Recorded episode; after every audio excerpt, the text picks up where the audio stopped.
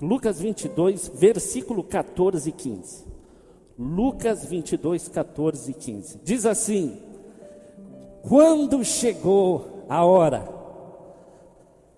Jesus e os seus apóstolos sentaram à mesa e disseram, e ele disse: Como eu desejei ansiosamente comer essa Páscoa com vocês antes de eu sofrer. Meus amigos, acho que eu acredito, eu sou péssimo com data, mas eu acredito que um pouco depois do segundo semestre do ano de 2019, as mulheres promoveram um evento aqui com a David Tito. E, e eu sei que foi um evento assim maravilhoso.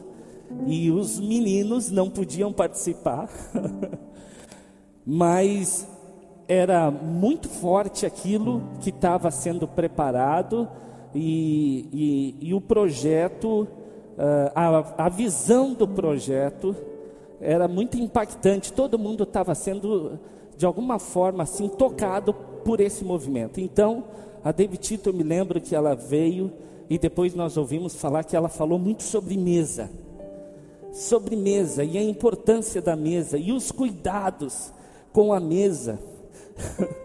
foi dessa, foi essa vez porque quando eu casei, é, a gente recebeu muitos presentes repetidos e fomos e a gente foi trocar os presentes repetidos e e quando chegou lá na loja eu disse para a Mana, com esse valor que nós podemos trocar, Vamos trocar por uma por um aparelho aquele que tira pó. Como é que é o nome? Um aspirador de pó. um aspirador de pó. Isso é para vocês verem como eu aspiro pó lá em casa. Eu não sei nem o nome. E daí ela disse: Não, eu quero um, um, um jogo daquele de jantar. E eu disse, mostrei as minhas, uh, as minhas todos os meus argumentos para que a gente levasse o aspirador de pó. E claro que a gente acabou levando o jantar, o jogo de jantar. é mais ou menos por aí. Só sei que foi a primeira. Eu passei um tempão dizendo: o que, que esse jogo de jantar está fazendo aqui? Ele não tem quase que utilidade. Bom, a mesa foi falado sobre a necessidade de nós uh, levarmos assim tão a sério e, e termos tanto cuidado com a mesa. E isso diz muito porque na mesa é estabelecido tantos valores que são capazes de mudar a nossa vida, em valores que são capazes de estabelecer novos rumos ali, no poder que é estabelecido quando estamos ao redor de uma mesa. Aquilo foi muito marcante para mim. E logo depois disso, eu também ouvi algo que me marcou muito, que tem a ver com o Senhor, que quando ele operava os seus milagres e quando ele dava pão, ele multiplicava o pão, ele não apenas dava às pessoas o que comer, mas ele comia com as pessoas. Ele comia com as pessoas. Comer com as pessoas é muito mais do que dar pão a elas. Comer com elas é a condição de a gente alimentar também aquilo, as, os anseios e a fome da alma.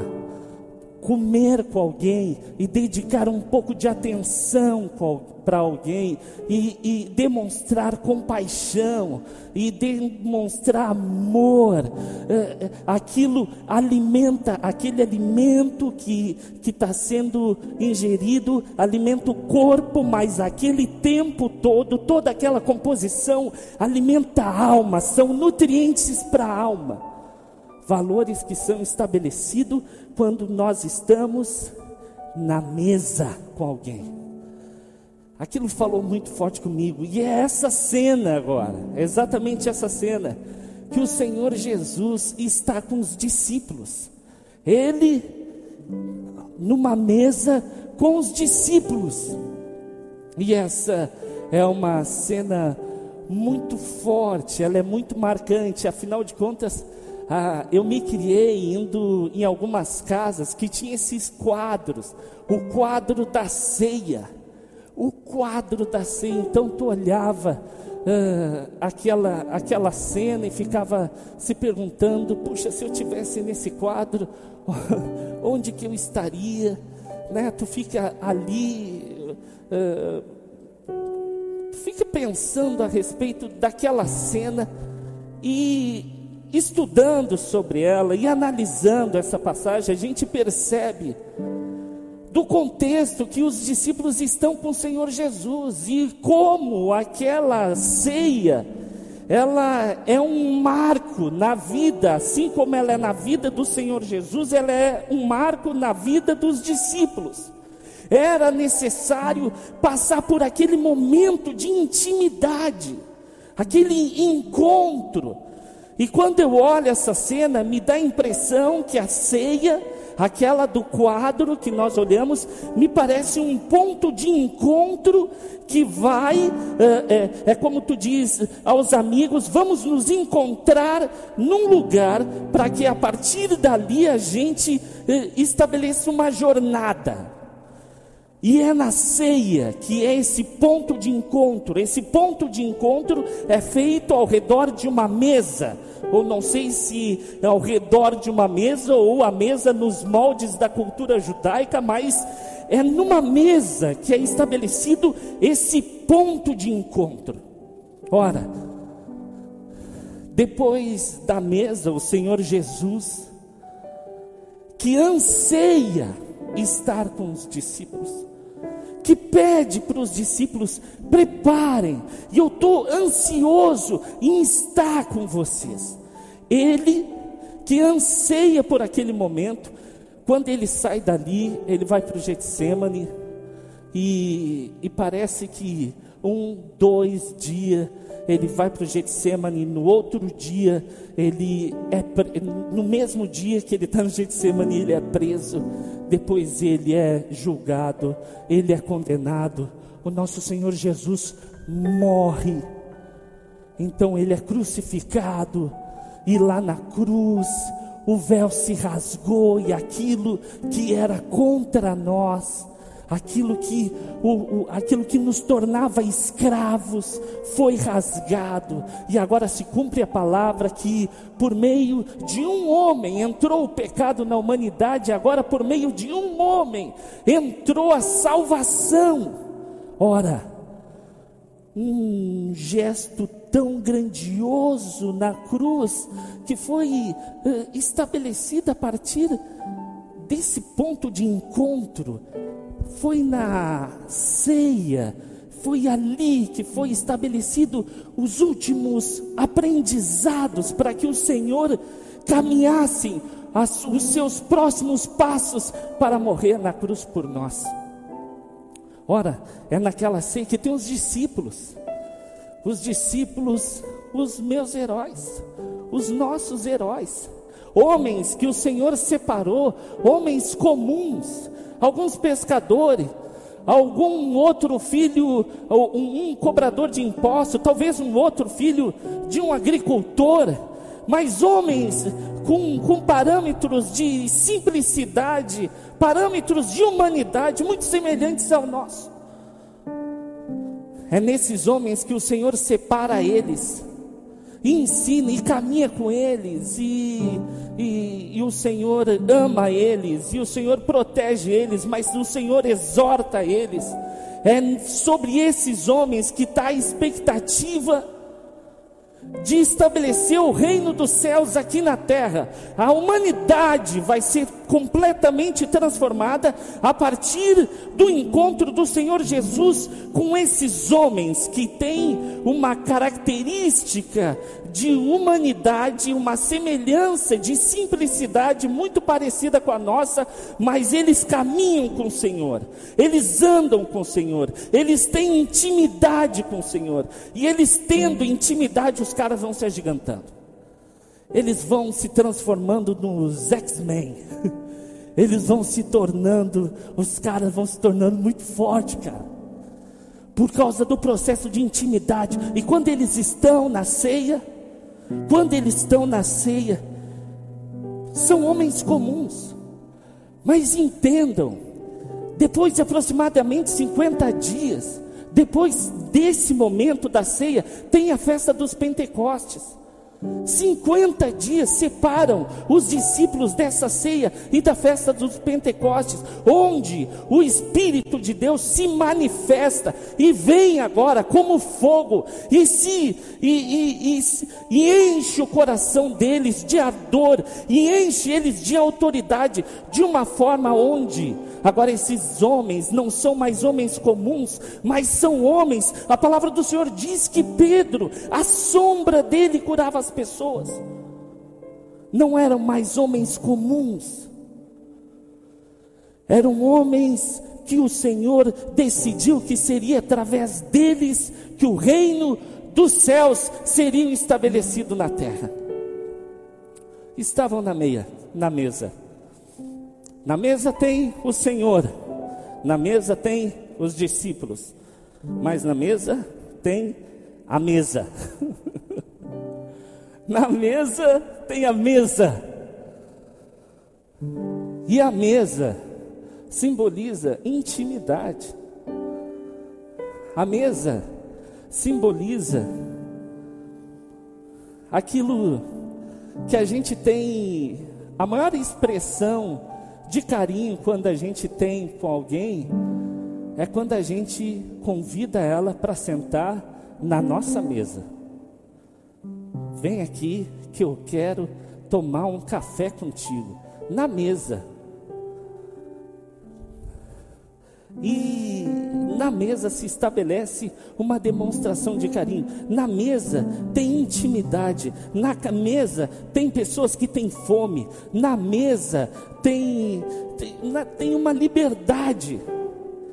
Tem liberdade porque assim como o Senhor está entre homens que logo vão ser totalmente uh, uh, cheios do Espírito e que vão estabelecer os seus reinos, o, o reino de Deus na terra, também ali tem homens que ficam à vontade estando na mesa.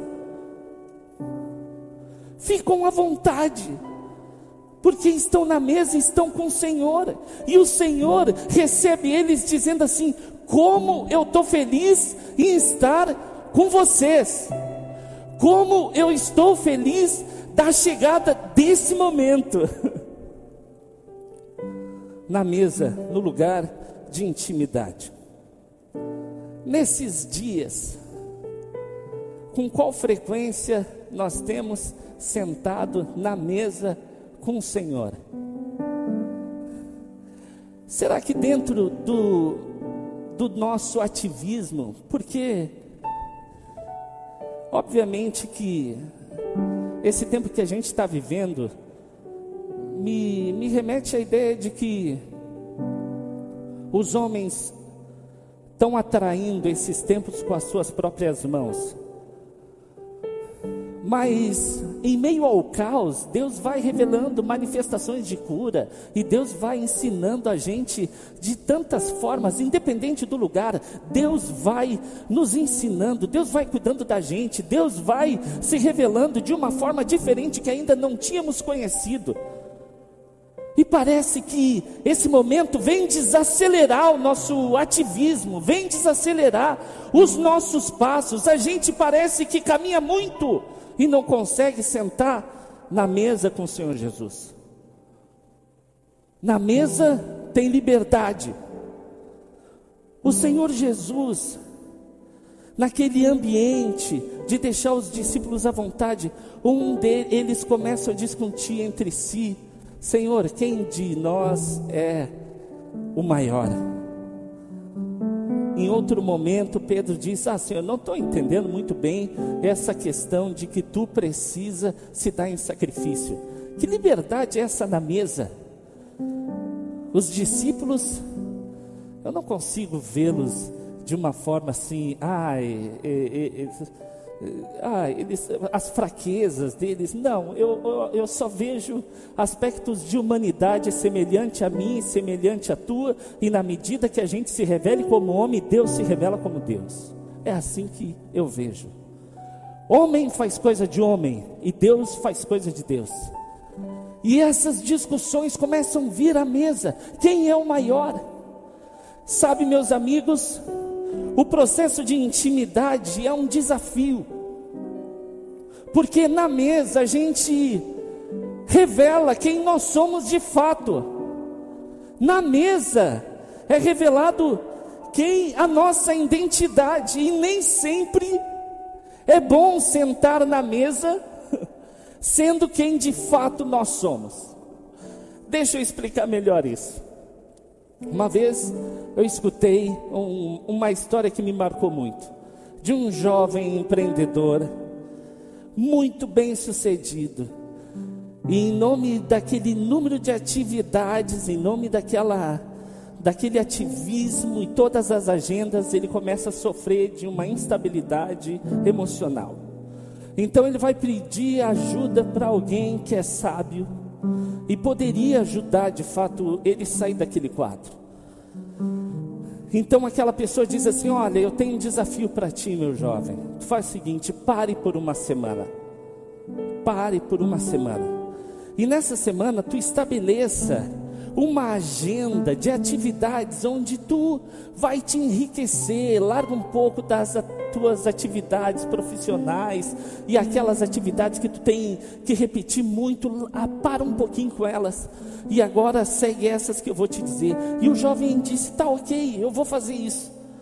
Então, no primeiro dia, aquele jovem uh, começou a ler um bom livro. No segundo dia, aquele jovem começou a ler, um, um, um, escutar umas músicas clássicas, músicas eruditas, músicas de elevo da, da intelectualidade músicas mais cultas, ele queria estabelecer padrões culturais, ele precisava ter uma nova rotina para sair daquele meio que ele estava.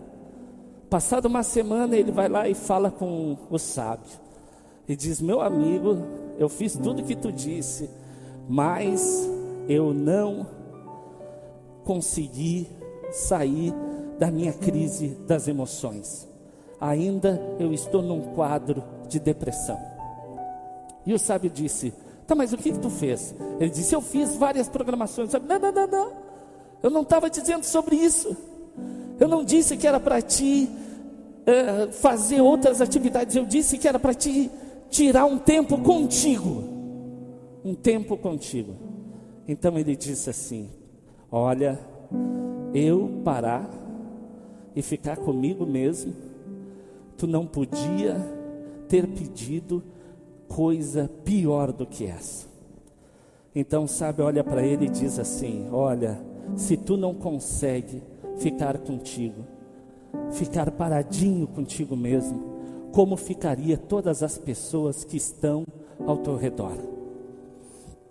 Sabe, meus amigos, no lugar de liberdade, no lugar da mesa onde o Senhor nos convida e diz: Como eu ansiei estar com vocês.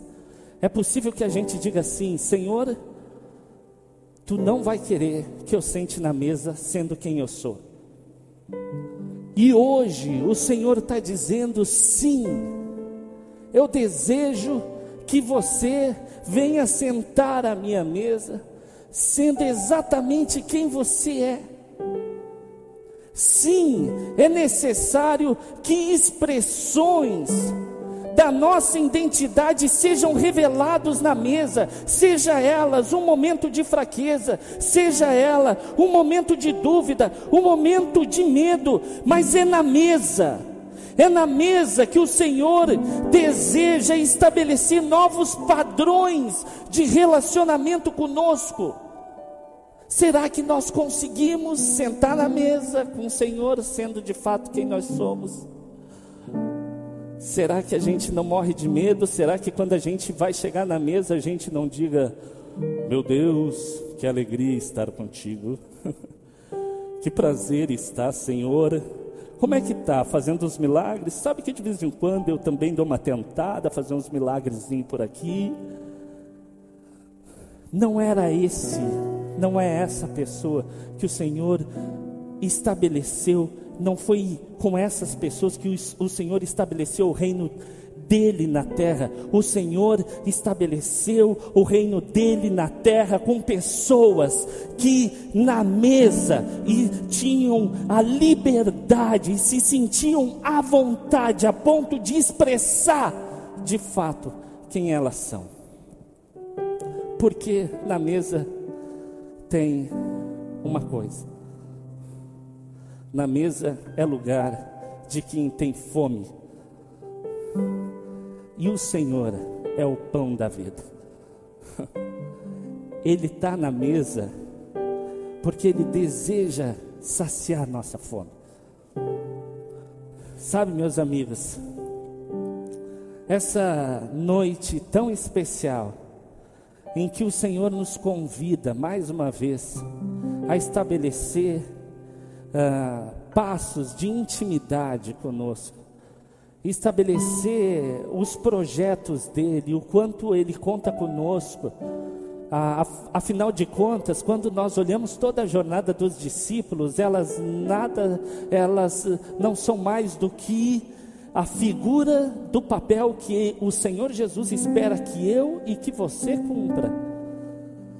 E agora o Senhor está dizendo: vem para a mesa, dedique um tempo de estar aqui na mesa, que eu quero estabelecer pontos de intimidade.